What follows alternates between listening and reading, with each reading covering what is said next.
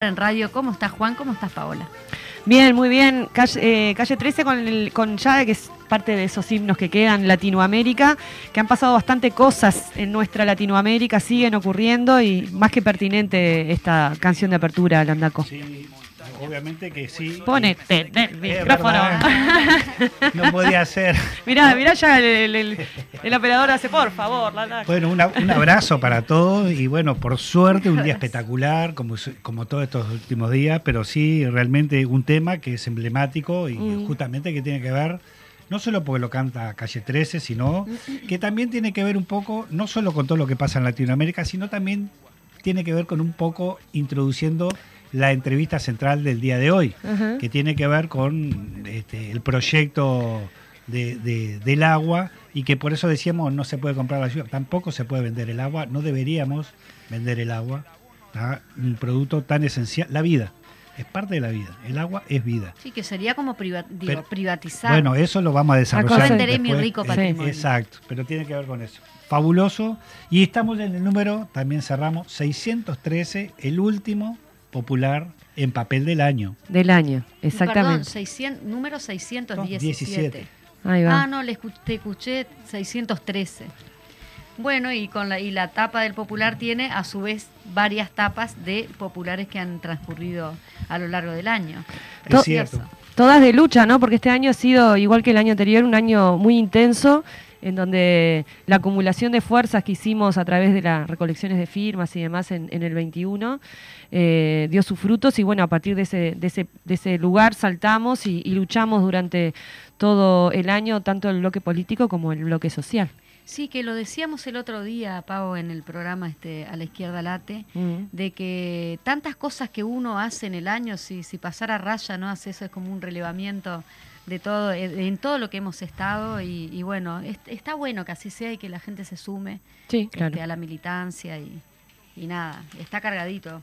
No sé si Sí. quieren que comentemos algunas este, noticias del popular o vamos de Algunas lleno con él. notas, algunas notas.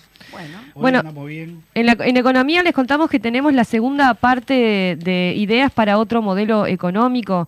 Eh, una actividad del ciclo Ideas eh, de la Comisión de Programas del PSU en relación a lo que tiene que ver con la construcción del programa. Y bueno, allí eh, Rodrigo Gorga nos trae la, la segunda parte de, de- de algunos elementos para empezar a pensar, ¿no? ¿Qué, tipo de modelo económico queremos construir? En esto de que no, no, no queremos volver para hacer lo mismo, sino para ser mejores y transformar efectivamente la realidad, ¿no? Solamente un 47% de las madres tiene un empleo de trabajo formal en esto de pensar la cuestión de los cuidados también. Sí, exactamente. Después tenemos en, en cuanto a los derechos humanos, siempre la nota de Gastón Grisoni, nuestro amigo, compañero, eh, un juicio histórico. Esto se refiere en la ciudad de Canelones. Comenzó esta semana el primer juicio oral y público por graves violaciones a los derechos humanos este, cometidas eh, durante el terrorismo de Estado. Un juicio sumamente destacable por varias circunstancias. Sí, el PITCNT estaba llamando a, a participar este, y, y a concurrir, quienes estén en la zona de Canelones, eh, acérquense al juzgado, son varios días, eh, también para rodear a, los, a las víctimas, ¿no? que, que también están allí. Eh, Es una situación bastante removedora, así que, bueno, esperemos que, que, que haya gente allí apoyando y acompañando Sí, estos un procesos especial históricos. saludo a, a Blanquita y a Ricardo, Sí. grandes amigos, compañeros. Saludo a ellos y fuerza y bueno, en algún momento estaremos por ahí también. Vamos a estar como Y estamos también a 30 años de una hazaña histórica que tiene que ver con defensa de, defensa de lo público. Sí, no sé si se acuerdan. El 13 de diciembre Sí. del 92 el, el pueblo uruguayo proclamó en las urnas que las empresas públicas seguirán siendo, sin duda, del Estado, suyas, siendo suyas.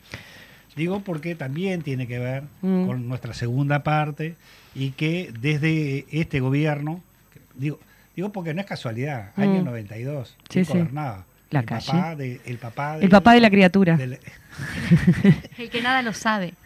El papá del que nada lo sabe. la verdad, el papá de la criatura. Del que todos Este, conocemos. Exacto. ¿Se acuerdan que en De que no se acuerda de nada. Venía con la motosierra. Bueno, Sí. este otro, obviamente, que pasaron los años se, este, y se, perfe- se profesionalizaron, pero también va por ese camino de la privatización permanentemente de todo, ¿no? Sí, Ya prácticamente privatizamos el puerto por 80 años. Sí. Eh, bueno, ahí en relación al puerto, un abrazo solidario a los trabajadores que quedaron ayer atrapados, 40 trabajadores en un accidente. Este, bueno, están todos bien, pudieron ser rescatados, pero bueno. En relación a lo de a lo de Sutel, hacerles recordar que este domingo 11, desde las 11 eh, de la mañana en la Plaza Sereñi van a estar haciendo el Sutel Palusa, ¿te acordás que lo mencionábamos el otro día? Eh, con música en vivo, acrobacia, ferias de emprendimiento, este, cocina en vivo. Y después siempre cuento la anécdota ¿no? Que tengo grabada en la mente a la CNN cuando salió el, referéndum, que aparte fue con un altísimo nivel de votación, creo que como el 70%. el titular de CNN era los uruguayos aman sus teléfonos, porque no podían creer que habíamos tenido ese nivel de, de votación tan alto en defensa de la empresa pública. Sí, exactamente. Después tenemos aquí el Frente Amplio concluye, el año fortalecido. El, este 15 de diciembre en el Parque Rodó se cierra un 2022 intenso de cara al futuro, dice por acá Paola Beltrán en la nota este, referida a la página 9. Más eh, voces Ah, perdón, pensé que terminado majito. Más voces sociales sobre la reforma de jubilaciones y pensiones. Decenas de organizaciones sociales concurrieron a la comisión del Senado que analiza la reforma jubilatoria. Eh, eh, allí tenemos en la nota la voz de Crisol, las voces de trabajadores del transporte, las voces de los, de los este, trabajadores y trabajadoras eh, rurales. Eh, y en un destacadito dice así que solo un 50% de trabajadores y trabajadores rurales, con suerte, podrán jubilarse. Terrible. Como siempre son castigados históricamente, ¿no? Con suerte. Yo sacaba la cuenta cuando me iba no, No importa si trabajaste o no trabajaste, con suerte. Con suerte. De la, suerte de quién dependerá, de quién gobierna en ese momento. Sí, sí de los intereses. y de los intereses de los oligarcas que, dueños de la, tierra, claro, por supuesto. bueno, toda la solidaridad también con, con el pueblo peruano, crisis en Perú. Perú se agravó la crisis política este, por acá también una nota realizada en la página 11. Interesante los comentarios de Evo Morales, eh, que hizo una reflexión en relación a este tema, que eh, claramente lo que hizo el presidente, esto de disolver las cámaras, es un error gigantesco, pero también mencionaba eh, la resistencia que hay de que un maestro con indígena, ¿no? la procedencia, el racismo, este, desde que el primer día que asumió este, este hombre Castillo fue sistemáticamente bombardeado y bueno, eso lo le generó un aislamiento y termina haciendo esta especie de suicidio político. Este, y bueno, eh, pero digo porque a veces eh, vemos el titular, el, final de la, de la, cuestión, y no es que estoy justificando de ninguna manera, porque fue un error enorme lo que, lo que hizo Castillo disolviendo las cámaras, pero esto viene de un proceso, ¿no? y bueno, me pareció interesante la reflexión de Evo en esto de, la cuestión racista también que hay En Bolivia permanentemente también hay una un intento separatista, ¿no? Sí, lo que tiene que Santa Cruz. es, exactamente, porque es uno de las, justamente el territorio más rico que tiene Bolivia y donde están muy probable que estén todos los poderosos. en ese, está, y justamente a Evo Morales en su momento le hicieron más que la guerra. Bueno, también hubo, en, en, uno de los procesos hubo un golpe. Sí. también ahí que Evo Morales se tuvo que ir y bueno, llamaron elecciones anticipadas. Pero no hay que olvidarse, bueno, un poco lo que decíamos al principio, ¿por qué también lo de calle 13? También por todo este hay que abrazar a Latinoamérica, ¿no? En esta situación como Exacto, pero que tiene que ver con todo eso, con los golpes de Estado, con, ¿se acuerda cuando eh, Celaya, después cuando apareció en Paraguay con el cura, este que era cura, no me acuerdo, que fue acusado también de. Digo, siempre cómo se le busca la vuelta. Bueno, ahora el procesamiento de Cristina, ¿no? Tremendo, la proscripción. La proscripción, porque el procesamiento, bueno, digamos, a ver, también hay que estudiarlo y que verlo bien. Pero tiene que ver cómo encontraron un mecanismo de proscribir a futuros o posibles futuros candidatos a la presidencia de la República, porque pasó mm. con Lula anteriormente, ¿se acuerdan? Mm. También pasó con este el de eh, Correa, también que se tuvo que ir, pim pum pam. Digo porque no es casualidad, digo, probaron algo, funcionó y siguen, siguen, siguen, siguen. Donde también ahí lamentablemente meten en la justicia para adentro, ¿no? La corrupción de la justicia, porque después los jueces, los fiscales, pim, pim, pim, pero después piden disculpas después del gran daño que hicieron a todo el sistema, ¿no? Sí, sí, sí. Lo de ah. Argentina es tremendo. Es brutal. Eh, es brutal eh, y, bueno, eh, sería bueno también que, porque hay como un prejuicio ahí, ¿no? En esto de, de, cómo a veces las operaciones de los medios de comunicación que vienen hace años dándole y dándole, a veces penetran, ¿no? Incluso la propia izquierda y cuesta a veces eh, respaldar a, una compañera que a todas luces, ahora salieron unos chats a último momento donde los jueces, los fiscales eh, vinculados con Clarín, o sea, hay toda una maniobra ahí que, solamente el prejuicio y, la, penetración del discurso de derecha puede hacer que cueste tanto condenar y solidarizarse con Cristina Kirchner. un relato permanente, cosa que también acá se acuerda que empezaron con la grieta, la grieta, la grieta, y de alguna forma también quieren instalar acá el tema de la grieta y también quieren instalar el mm. tema del relato, y parecería que ahora habría que, según Heber, mm. el ministro del, interior, eh, habría que agradecerle al gobierno, o es ah, un, un, ejemplo del gobierno lo de Astesiano, como que está ahí porque el gobierno dijo, muchacho, por favor, Heber. Digo, a ver, eh, la verdad que hay cosas por favor, Jaime, me hiciste acordar a. Sí. a, la Cruz que decía, por, por favor, judío. No, pero es verdad. el miércoles el Frente Amplio salió, sacó una, justamente acá lo estaba leyendo. De Castillo por, el tema de Perú. pero lo de Argentina no, todavía no se logró sacar nada. Un universitario completo eh, fue reconocido. Eh, exactamente. Eh, de un universitario completo de esta manera concluía la exposición de motivos desarrollado por el doctor Rafael Potrier el 22 de noviembre del 2021 con la fundada con la que fundaba la solicitud luego aprobada por la institución de otorgar al profesor Roberto Marcarián el título doctor honoris causa de la Facultad de Ingeniería. Así que un abrazo y felicitaciones al, compañero este, Marcarián. Roberto. Roberto, Raúl. Estamos bravos con los nombres. claro. Y después, obviamente, la contratapa, como siempre, de Pereira, por lo que crece desde el pie. Eh, siempre me gustaría llegar a leerla antes de, entrar acá a la radio, pero ah. siempre cuesta porque siempre son interesantes las, las, perspectivas de Pereira. El centro, que va a todo color, eh. ¿ah? a, también, todo color. todo color, también tiene un resumen, como decíamos, ¿no? que no, no alcanzó la, en la tapa, pero sí en el centro, doble hoja. También lo que decían, todas las, tapas de los diarios que es, eh, del Popular que salieron, que marcan obviamente las, luchas. De, sí, sí. que no fueron pocas, ¿no? Bueno, muy bien. Divina, entonces popular para, para sentarse y leerlo con tranquilidad, ir leyéndolo por partes. Lo bueno de tener que ser un semanario. Qué lindo el de la semana pasada. ¿Eh? El de la semana pasada. Aparte, qué nostalgia justamente que no va a volver a salir en papel. No, pero vuelve, vuelve a salir vuelve, papel. Vuelve, sí, sí. Pero vuelve el 5 de febrero, ya dijimos, la, edición especial como siempre, y después ahí... Sí, todavía no está definido, Gabriel, creo que hoy hoy está reunido el secretariado, no, hoy se reunió el Ejecutivo, este fin de semana hay Comité Central. Hay Comité Central. Este, posteriormente va a haber frentes, este, obviamente, como siempre después del Comité Central.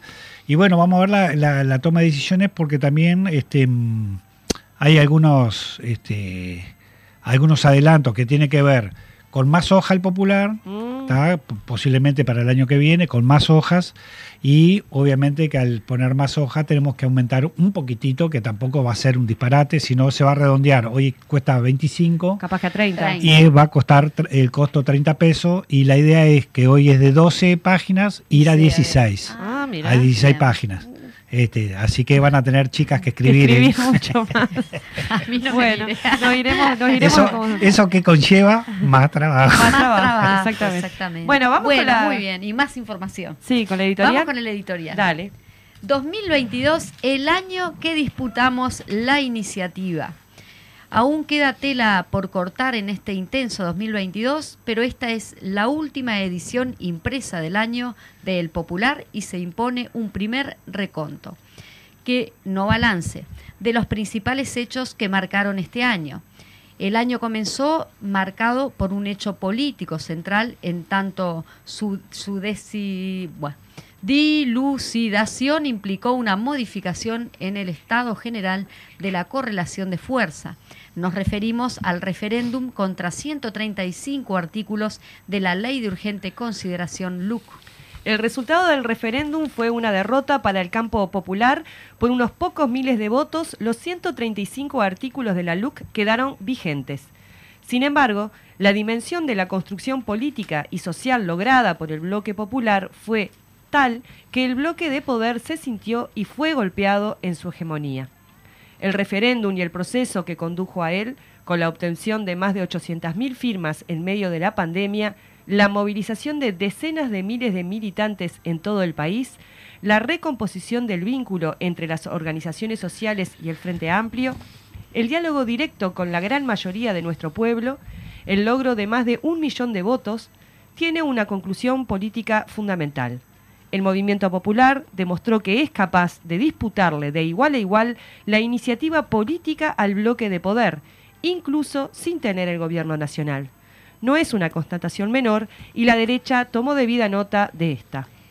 Esta tensión política, la disputa por quien ejerce la iniciativa de la sociedad en su conjunto, es lo que marcó este año 2022 por un lado, el bloque de poder ante el resultado del referéndum y la, y la paridad de fuerza que mostró, eligió la fuga hacia adelante e intentó contra viento y marea acelerar la implementación de su utopía conservadora que incluye un durísimo ajuste neoliberal, pero lo trasciende gobernó con el único norte de beneficiar los intereses de clase que representa, y así eh, vieron el decreto a medida de la industria tabacalera, el golpe ante el privatizando y abriendo a las transnacionales la transmisión de datos, el impulso de una reforma educativa autoritaria, improvisada y, a prepo, el destrato a la Universidad de la República, previendo gasto cero para ella en la rendición de cuentas,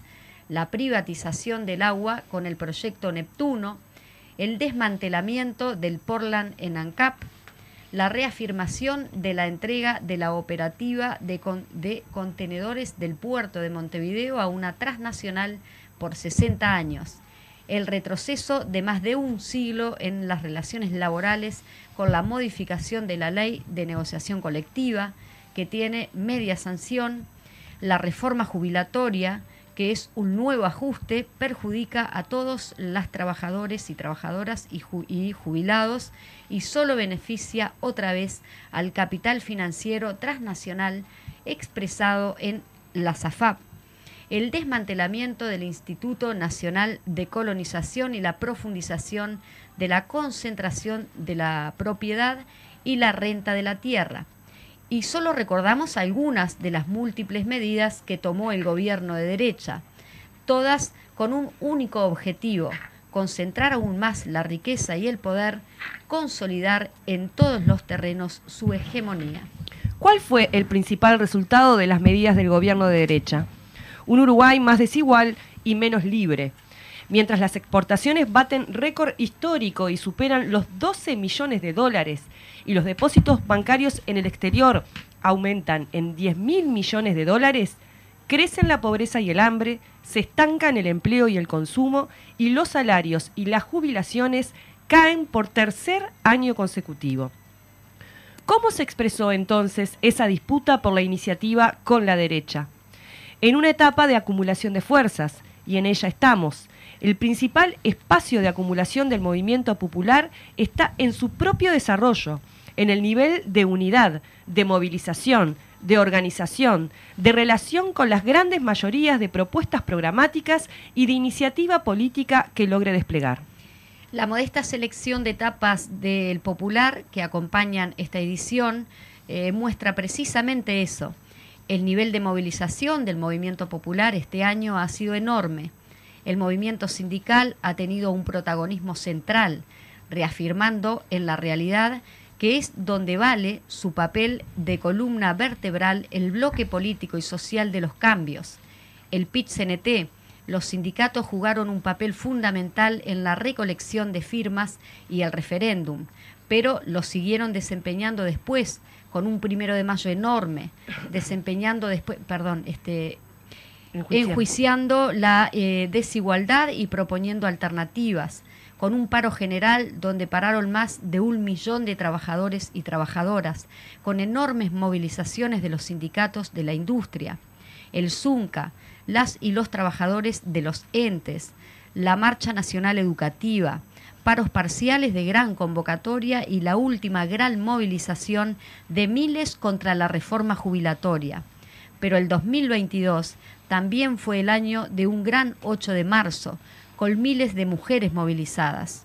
el 20 de mayo más grande de todos, con cientos de miles contra la impunidad, el de las movilizaciones estudiantiles con la reforma educativa regresiva, el de las movilizaciones de ONAJPU, el del relanzamiento de la intersocial, el del despliegue solidario enorme de las ollas populares, brindando más de 1.800.000 porciones de comida al mes. Este 2022 también fue un año del fortalecimiento del Frente Amplio. Salido de la elección interna donde se rompió la tendencia decreciente en la participación, el Frente Amplio se propuso desarrollar en, en todo el país los comités de base y logró más de 450 asambleas el 25 de agosto. Este 2022 también fue el año del FAT Escucha, con más de mil reuniones con organizaciones de la sociedad en todo el país. La acción parlamentaria de las bancadas frente amplistas, denunciando, proponiendo y recorriendo el país. La acción de los gobiernos departamentales frente amplistas, mostrando otra forma de gobernar.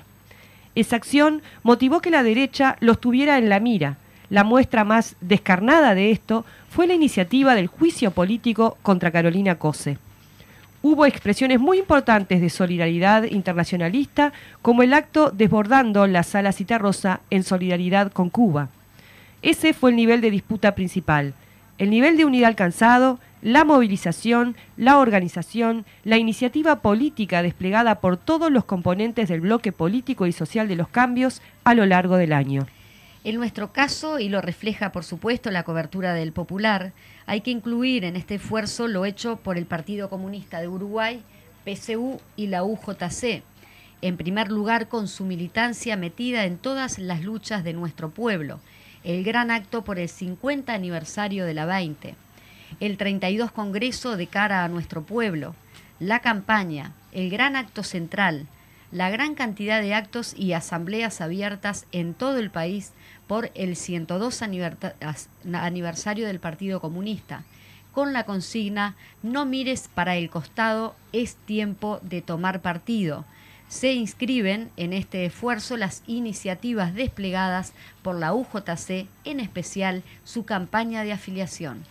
La derecha y su gobierno continúan con la aplicación de su utopía conservadora, pero no tienen la fortaleza que ostentaban tras ganar las elecciones recibieron el impacto de las firmas, del referéndum y de la lucha de nuestro pueblo.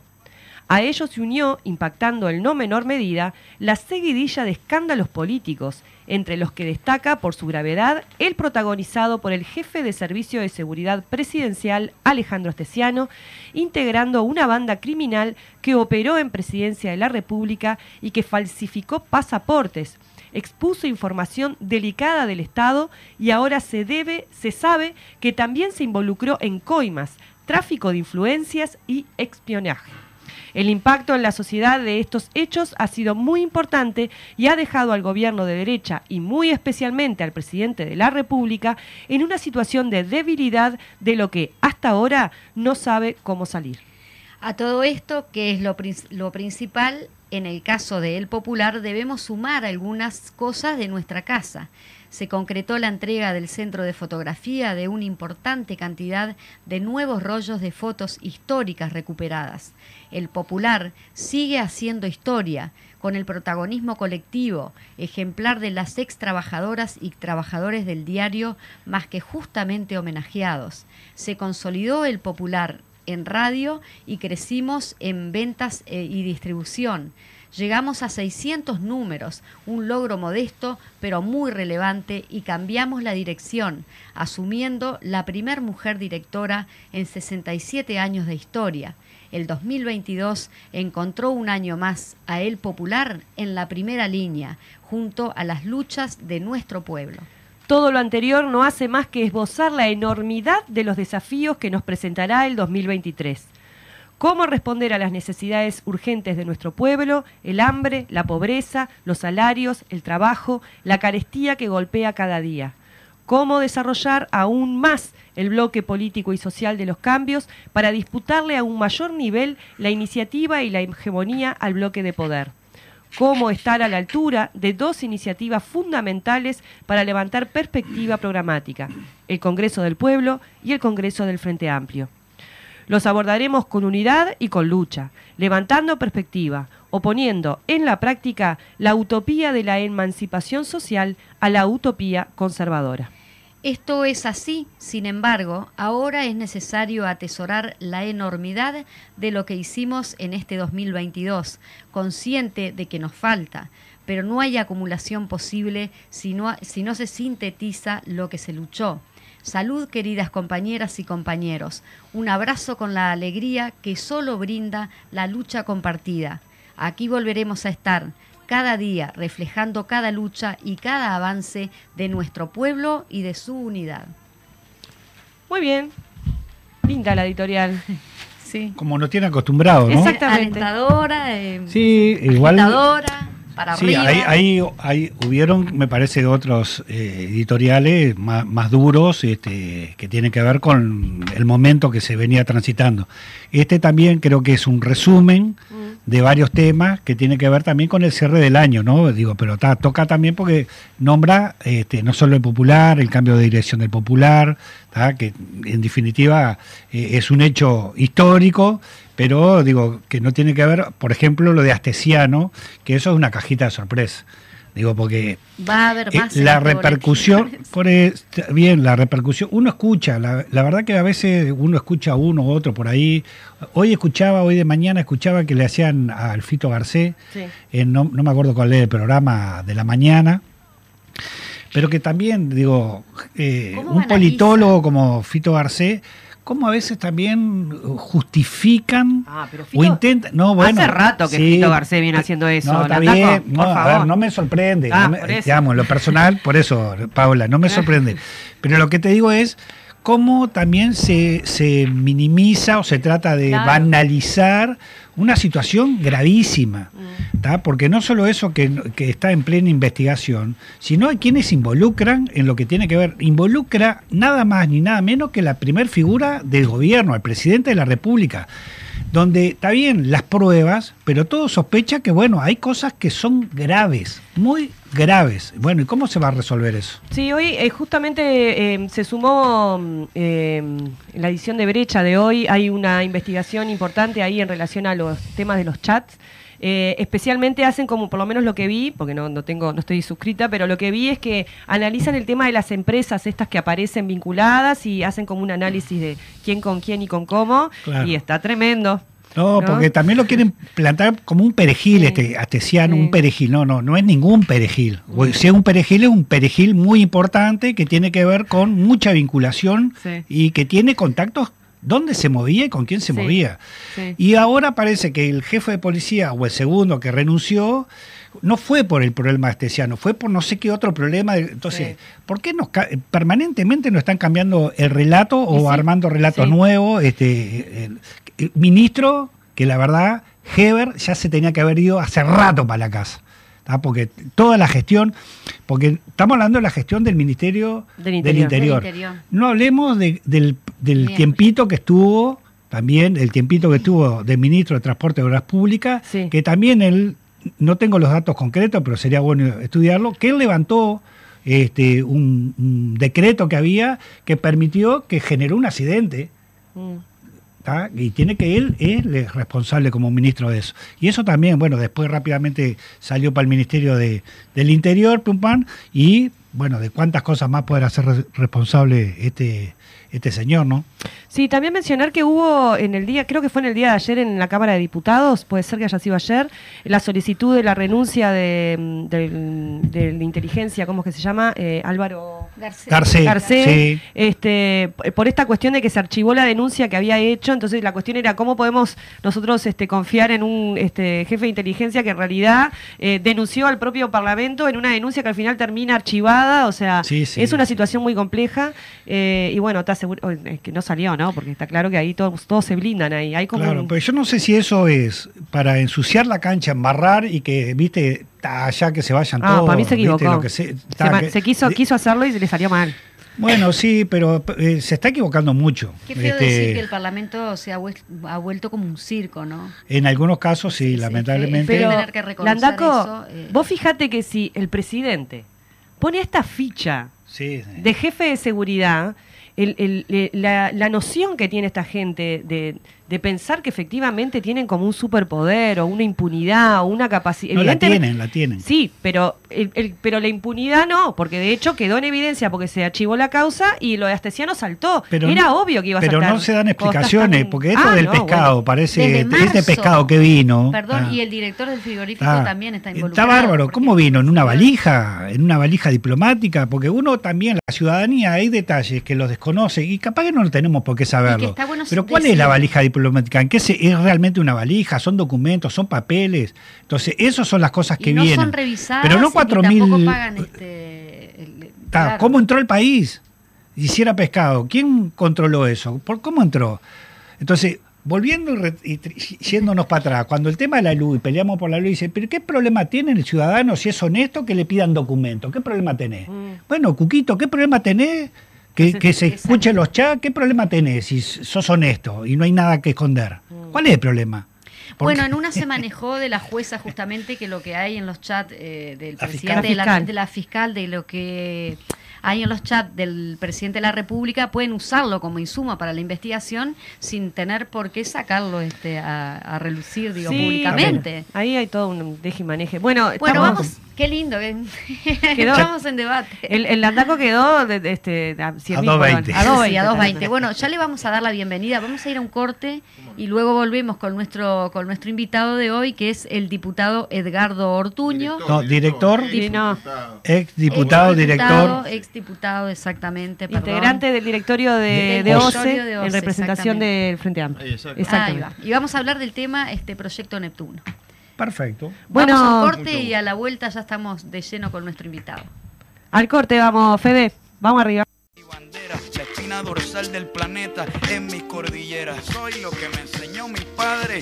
El que no quiere a su patria, no quiere a su madre. Soy América Latina, un pueblo sin pierna, pero que camina. Oye, tú no puedes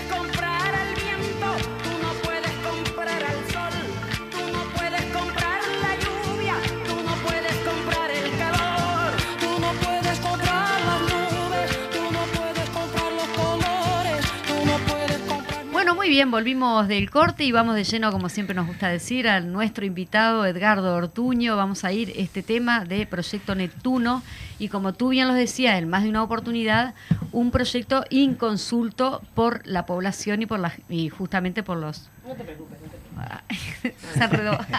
bueno, buenos días, bienvenido al Popular en Radio. Bueno, muchas gracias por la invitación. Eh, Él está enredado en los cables. no, no, no, yo lo ya, ya, nos, desenredamos el auricular. Este, así nos escuchamos en, vivo y en directo. Un placer estar acá y un saludo a la audiencia hablando de un tema que, nos preocupa por el presente y fundamentalmente por el futuro de, de, nuestra empresa pública OCE, pero sobre todo del servicio de abastecimiento de agua potable aquí en el área metropolitana, para empezar a comentarle eh, a ustedes y a la audiencia de que estamos hablando cuando hablamos del proyecto Neptuno, hablamos del abastecimiento del agua potable para el 60% de la población del país, eh, que, bueno, según distintos estudios que tiene OCE, en el año 2045, dentro de unos 20 años, será insuficiente por el crecimiento de la demanda, pero que también más cercano en el tiempo nos está desafiando el, calor, ¿verdad? Las sequías y demás que, en un contexto de cambio climático se están acercando en el tiempo y requieren de disponer mayores reservas. Eh, OCE venía trabajando en un proyecto desde hace mucho tiempo en las administraciones del, Frente Amplio, que eh, ya en 2013 hicieron el último estudio analizando las distintas fuentes posibles para garantizar ese agua potable eh, y bueno, se decidió avanzar en el proyecto de hacer una represa en el arroyo Casupay, entre, en el límite entre Florida y La Valleja, que era un proyecto que venía recomendado desde el año 1970, cuando se hizo una gran consultoría de ingeniería financiado por la OEA, y había sido ratificado como, como la segunda gran obra después de Paso Severino, que es el, único embalse importante que tenemos hoy donde podemos guardar agua para cuando falta por, por estos temas de la sequía, fundamentalmente en verano, ¿verdad? Que es cuando bajan los niveles de los ríos y suben nuestras necesidades de agua, ¿no? Y, el consumo. Y, ya desde aquel momento se hablaba de ese proyecto Casupá. En 2001 se hizo el plan director de OCE a mediano plazo, también ratificó la importancia de, la, de, esta obra. Y bueno, las administraciones del Frente Amplio lo que hicieron fue poner en marcha el proyecto con, con los este, contratos y investigaciones de estudios, tanto de ingeniería como de, de el área de impacto ambiental, que es un tema clave. Y bueno, todo quedó pronto, pero la actual este, administración de gobierno resolvió dejarlo en stand-by y asignarle prioridad a una iniciativa privada presentada por un consorcio conformado por, por cuatro empresas, que retoma una idea que, que el actual gerente general de OCE tenía en, en el pasado y que le dan forma con este nombre de Proyecto Neptuno, que supone tomar agua del río de la Plata, eh, generar la construcción de una nueva planta potabilizadora allí junto al, junto al río y eh, mediante más de 70 kilómetros de tuberías, de, tuberías de aducción, traerlas al sistema de, de Montevideo. Ese es el proyecto en general. Nosotros advertimos desde el primer momento que en el Río de la Plata, en esa zona, había problemas técnicos para la viabilidad del proyecto. En primer lugar, la presencia de sal Mm. en niveles que hacen no admisible para la potabilización del agua. Se nos dijo que eran este, presencias muy esporádicas, este, fenómenos muy aislados y que por lo tanto se podía instalar una, una planta convencional allí, ¿no? porque las desalinizadoras son muy caras. Es el tema por lo que se había, en todos los estudios de alternativas, se había estudiado el Río de la Plata y se había descartado. La, la última previsión lo ubicaba en 550 millones de dólares la, este, la posibilidad de, de- de desali- de desalinizar el agua del Río de la Plata.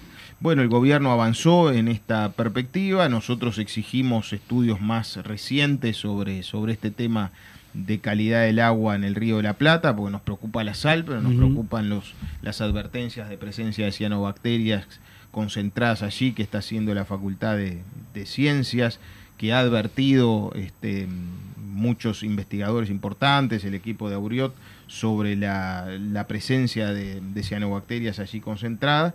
Pedimos estudios este, actuales y confirmaron que efectivamente, lejos de ser una cuestión aislada, en este verano este, pasado de- del año 2022 tuvimos 86 días de continuo con sal en niveles que no hubiera sido posible potabilizarlos si ya hubiera estado construido el proyecto Neptuno, por lo cual decimos si esto se mantiene estaremos este, invirtiendo una millonada de dólares en un proyecto que no nos soluciona el problema, porque cuando más lo necesitamos no lo podremos este, Bueno. usar. Pero el, el segundo cuestión, y tan importante como la primera, vinculado a este tema de, de los costos, tiene que ver con, con el modelo de negocio que, que resuelve el gobierno para avanzar en este proyecto con estas incertidumbres o debilidades técnicas que es avanzar hacia una planta potabilizadora que por primera vez en 70 años de historia de OCE va a ser privada. Por primera vez OCE tendrá que potabilizar el agua en una planta que no es pública, que no es de su propiedad, y por tanto tendrá que pagar 40 millones de dólares por año durante 18 años en un este proyecto que nosotros no tenemos duda de calificarlo como un muy mal negocio para el país, porque esto mismo presentado esta información por la propia este, empresa contratada por el consorcio, que fue KPMG, analizó que esto mismo hecho por OCE, que con gestión pública de todo el proyecto menos la construcción, tiene un costo 300 millones de dólares menos, ¿no? Porque si sumamos esos 40 millones de dólares durante 18 años, con las tasas de interés más altas que pagan los privados a los bancos, con las utilidades, las ganancias que una empresa privada este, legítimamente se plantea tener, y además con los trabajos de mantenimiento que este proyecto le asigna eh, de toda la infraestructura, no solo de la planta potabilizadora, sino de todo lo que se construya, cuestión que también pueden hacer las funcionarias y los funcionarios de OCE. De ahí la, la diferencia tan grande de que en vez de pagar 18, 19, 20 millones de, de dólares por año de este proyecto gestionado desde nuestra empresa pública, nos, terminará costando 40 millones de dólares este, por año, 300 millones de dólares más.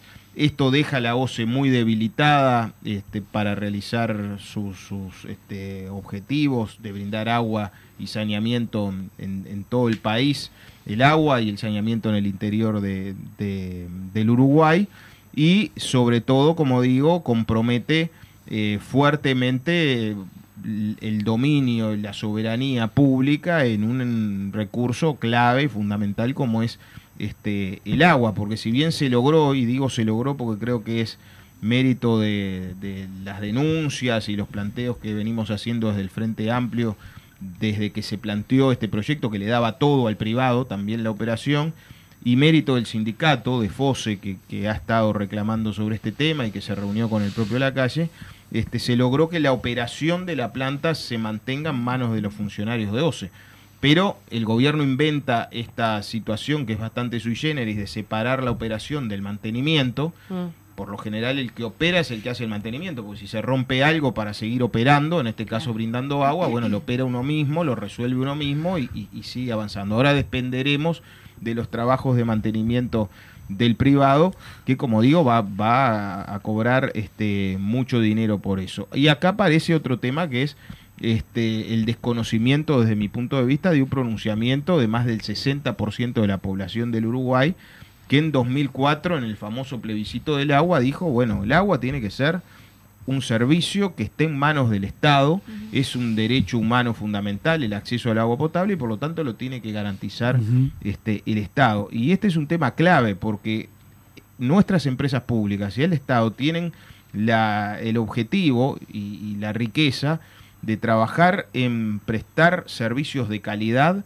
para toda la población al menor costo. Y por lo tanto, esto si se incorpora eh, el accionar de, de, empresas privadas que, insisto, legítimamente se plantean ganar dinero en un área que no tendría que ser este, con fines de lucro como es el agua potable. Uh -huh. La culpa no es de ellos, sino del gobierno uh -huh. que los invita a hacer este tipo de, de, planteos y les exige que consigan el dinero y a partir de eso les da estos contratos tan extensos.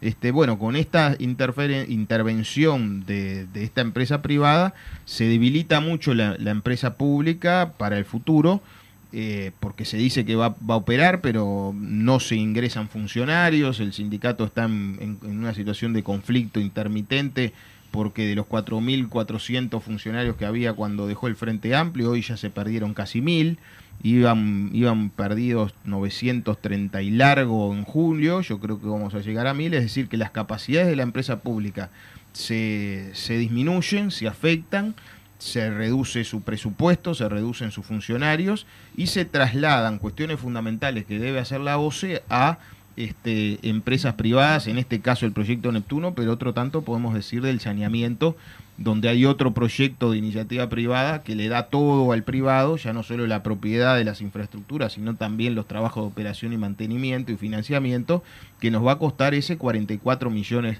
de dólares por año. Es decir, que uh -huh. este gobierno, que no va a pagar un peso de todos estos proyectos, porque con esta metodología de pago por disponibilidad, el Estado va a tener que empezar a pagar eh, después que esté todo pronto, y eso va a pasar dentro de dos o tres años, le está heredando al futuro gobierno una deuda que para mí también es deuda porque se dice que no se quieren no lo quieren hacer desde el Estado por OCE porque no quieren endeudar a la OCE pero resulta que como pago de servicio nos estamos comprometiendo a pagar 18, 20, 25 años a un privado y eso para mí es una deuda, más allá de cómo se, se contabilice en, en, las cuentas. Así que muy preocupados por esta situación y como siempre en coordinación con, con el movimiento social, obviamente con nuestra fuerza política el Frente Amplio, hemos presentado un proyecto de un recurso para tratar de anular esta decisión que tomó, que acaba de tomar el directorio de llamar a licitación para adjudicar este proyecto. Bien, sí, no, no surgen, obviamente, de, de, de, la, de, tu introducción, surge una cantidad de, preguntas, pero una, una, de las preguntas, más allá de todo esto, es que a pesar de todo, lo, las contradicciones, los factores negativos que tiene, que tampoco, si esto empezara a funcionar, se llama la licitación, se hace la planta, tampoco te aseguran eh, el agua potable, tampoco, más allá de toda la inversión, en millones de, de, dólares, en perder soberanía. Tampoco tenés este, la Resuelto certeza, el tema. resuelto que debo decir, bueno, pero a ver, más allá de que estos frente amplistas son todos negativos, papá, pero el agua va a estar. No, ni siquiera eso, porque también la fuente del río de la Plata cada vez está más contaminada, porque en definitiva no solo depende del territorio uruguayo, sino también tenemos límites con Argentina, este, bueno, Confluye ahí un montón de todo, eh, cómo manejás el tema de la contaminación del río de la Plata. Digo, porque ese tiene que ver, ¿y cuál es el, el- el pro- la respuesta que pueden haber dej- dicho de, el, el de Casupá, dejarlo de lado, cuando ese proyecto sí es mejor, eh, queda en manos nuestras, digamos, de- del Estado, y, este, y te asegura más tiempo de, de lo que tiene que ver con este, el tratamiento del agua y la posibilidad de- del servicio en sí. Sí, yo te agradezco esa reflexión porque el tema central es la necesidad que tiene el país de darle a más de la mitad de la población seguridad de que va a tener agua y sobre todo a, a nosotros mismos dentro de 20 años, pero a nuestros hijos, a las generaciones siguientes. y, y bueno, y si siguen y si seguimos con estos calores, en cualquier momento podemos tener necesidad. Bueno, el proyecto Neptuno va a aportar más agua, pero no soluciona.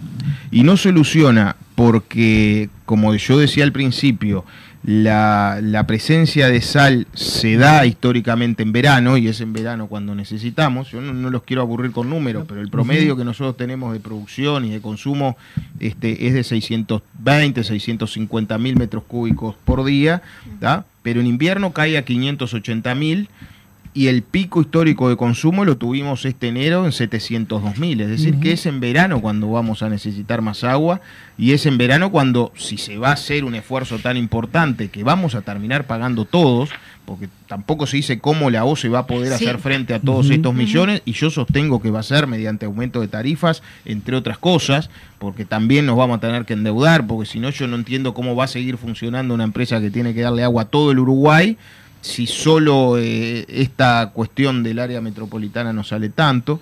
Este, entonces la solución no está dada, eh, asegurada para, para los veranos, pero tampoco está asegurada en general porque eh, mediante los famosos recortes, ni siquiera el proyecto Neptuno original es el, es el que acaba de aprobar el directorio de OCE y el gobierno, porque Sí. lo recortaron porque salía mucho, cuando se plantearon estas dificultades, bueno, los técnicos de las empresas se pusieron de acuerdo con los técnicos de OCE en hacer una, re- una reserva de agua, yo, yo le digo una laguna artificial, este, para que la gente entienda, ellos le llaman polder, eh, para que, bueno, cuando el río tiene sal en esos niveles que no se puede potabilizar, la planta pudiera tomar de esa reserva de agua y de esa forma asegurar una cosa que para mí es elemental, que es que la planta funcione los 365 días del año y nos pueda dar agua todo el año.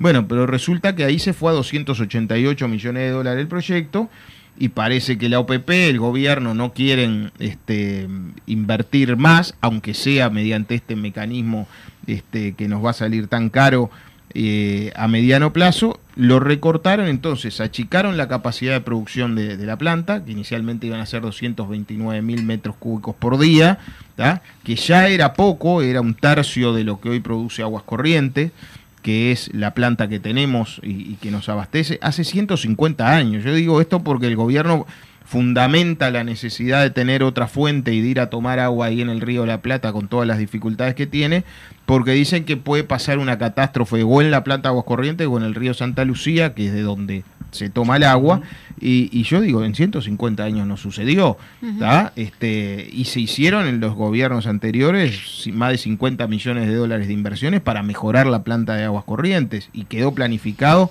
Casupá y mejorar la aducción, es decir, el transporte de agua a Montevideo. O sea que esta urgencia que uno cuando escucha a, algunos referentes de- del actual gobierno se plantea sobre la necesidad de tener otra planta y de tener la planta de Arasatí, no es tal, eh, es una mm, previsión que si nosotros tuviéramos dinero y tiempo, los uruguayos, podría ser positivo, yo creo que es positivo hacer, pero después de garantizar y asegurar lo que sí necesitamos, que es cubrir la demanda de 840 mil metros cúbicos por día, que, que ya los estudios dicen que vamos a tener este, en, en pocos años, en, en 20, 25 años. Ahora bien, tú dijiste algo que es bien importante. Nos vamos a tomar agua de- del río de la Plata porque el Santa Lucía tiene dificultades ambientales, pero la situación del Santa Lucía depende solo de lo que haga el Uruguay. Claro. ¿no? Entre otras cosas, el gobierno, a partir del Ministerio de Ambiente, tendría que estar promoviendo acciones, como ya se hizo en, la- en los gobiernos anteriores, del plan de manejo del Santa Lucía, y incentivando a los tambos a que traten mejor sus, este, sus efluentes, eso es dinero, podría estar poniendo, Controlar la subsidiando, plantación de soja. controlar las plantaciones este, y la producción eh, agropecuaria, el ¿no? todo eso. este, que también afecta el, Santa Lucía, controlarnos a nosotros mismos como OCE y darnos dinero para que los vertidos de saneamiento que hacemos al río sean con la mayor calidad, con tratamiento terciario, pero depende de nosotros. El río de la Plata depende de Argentina, que además está construyendo el proyecto Riachuelo y un par de proyectos para el vertido de saneamiento este, y, y líquidos residuales, no solo de, de millones de argentinos, sino también de sus industrias, pero también de Brasil, también de Paraguay, también de Bolivia, que sabemos que son países hermanos, pero que no se caracterizan por los cuidados ambientales que sí el Uruguay tiene porque Tabaré fue muy exigente y después Pepe con los líos de las papeleras de que todo lo que hiciéramos desde la OCE eh, tuviera eh, tratamiento terciario, es decir, que pudiéramos asegurarle a nuestros vecinos que estamos vertiendo este, eh, residuos prácticamente sin contaminación. Es decir, que, ahí hay dos inconsistencias fuertes que tiene el proyecto. Yo entiendo que es algo positivo contar con un respaldo, porque nunca estamos este, a salvo de que efectivamente pueda pasar algo. Yo insisto, no ha pasado en 150 años, pero yo lo digo eh, de una forma que la gente entienda. Está bien tener la seguridad por si algún día hay un problema, pero primero hay que garantizar lo fundamental. Yo decía, ¿quién se pone a poner una alarma en su casa si no terminó el baño o la cocina? Nadie, ¿no? Y menos si le sale un platal. Entonces, esto es lo mismo, garanticemos lo que tenemos que garantizar. Este, y en segundo lugar, cuidemos el respeto a la Constitución, su artículo 47, que dice que los servicios de abastecimiento de agua potable deben ser prestados directa y exclusivamente.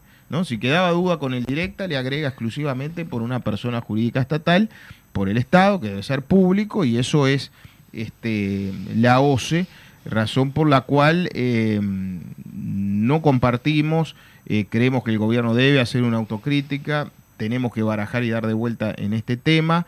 eh, esperemos poder dejar sin efecto esta resolución y hacer lo que hay que hacer en estos temas, que es sentar en una mesa no solo a los, a los técnicos de OCE, que no lo dije, pero no fueron consultados sobre esta última versión de- del proyecto, así como yo tampoco fui consultado con tiempo y en forma, porque me dieron de un día para el otro para aprobar tanto el informe técnico como los informes de la Corporación Nacional para el Desarrollo y de la OPP sobre este mecanismo de financiamiento este, económico tan costoso, ¿no? Pero también llamar a la academia. Tenemos informes de Facultad de Ingeniería, de Facultad de Ciencias, todos haciendo advertencias o planteando la necesidad de seguir estudiando este tema antes de avanzar y no los hemos convocado. Y también a los trabajadores y la gente del lugar, ¿no? Que, que tanto ambientalistas como pescadores y demás van- sienten que van a ser afectados por el proyecto y están reclamando participación. Ortuño, eh, vos decías en otro ámbito que en realidad esto es como la reforma no anunciada, la- la- ¿no? Del, del desmantelamiento de la empresa pública de la OCE. Y en realidad este, tanto esto que estamos hablando de, de Neptuno, pero también lo del saneamiento, que capaz que estaría bueno en otra instancia, porque ahora ya no Mm, tenemos sí. tiempo de poner a analizar, son obras de saneamiento en el interior del país, aproximadamente 70, que parece que también se van a hacer, como decías hoy, con capital privado.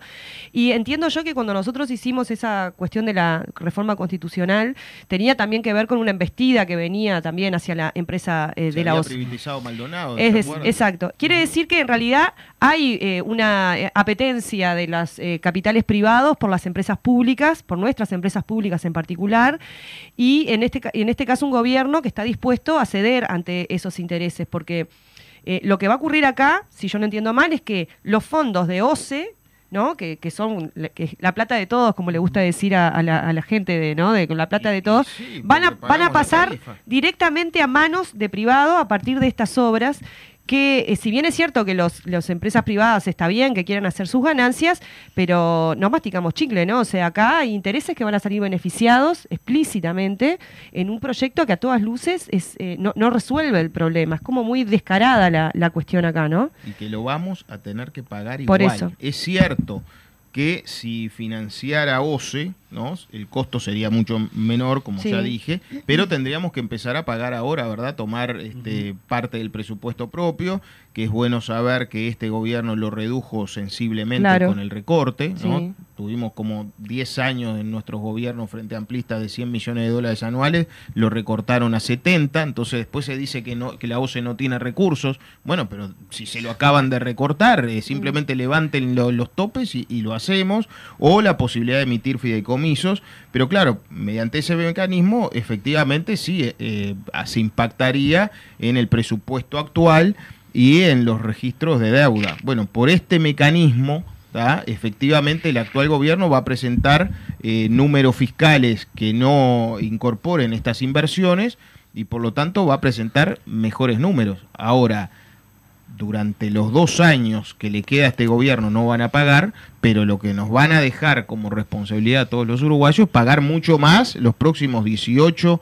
este, años en caso del agua y 25 años en el caso Del este, saneamiento. del saneamiento. O sea que sí, efectivamente hay este, un, un beneficio que no es de la empresa pública ni es de los uruguayos. Exacto. Este, porque vamos a tener que pagar más, no tengan duda, porque es mucho dinero, ¿no? Estamos hablando de, de- de millones de dólares para una empresa que es de todas las empresas públicas la que tiene el, el menor presupuesto, porque, bueno, afortunadamente se incluyeron en las leyes y ahora en la Constitución la prioridad social del servicio Claro. de agua y por lo tanto, bueno, prestamos el servicio sin obtener grandes ganancias y, y- y esa es la situación de, de OCE. Nos preocupa entonces, eh, hacemos el llamado a estar atentos sobre esta situación a la, a la ciudadanía y esperamos, bueno, tener suerte con este, lo que hemos planteado fuera de OCE, lo hemos planteado en un organismo de alzada de Contralor como es el, el Tribunal. Tribunal de lo Contencioso Administrativo y esperemos por nuestras instituciones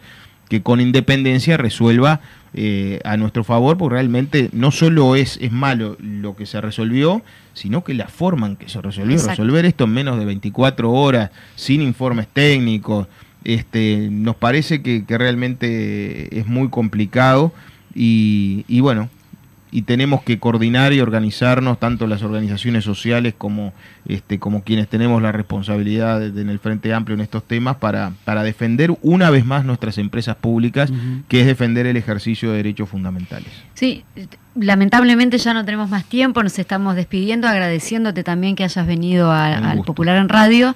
Ah, yo me quedé pensando también en esto del tema de la privatización, del eh, el mantenimiento que va a realizar por fuera, si eso impacta directamente a los trabajadores.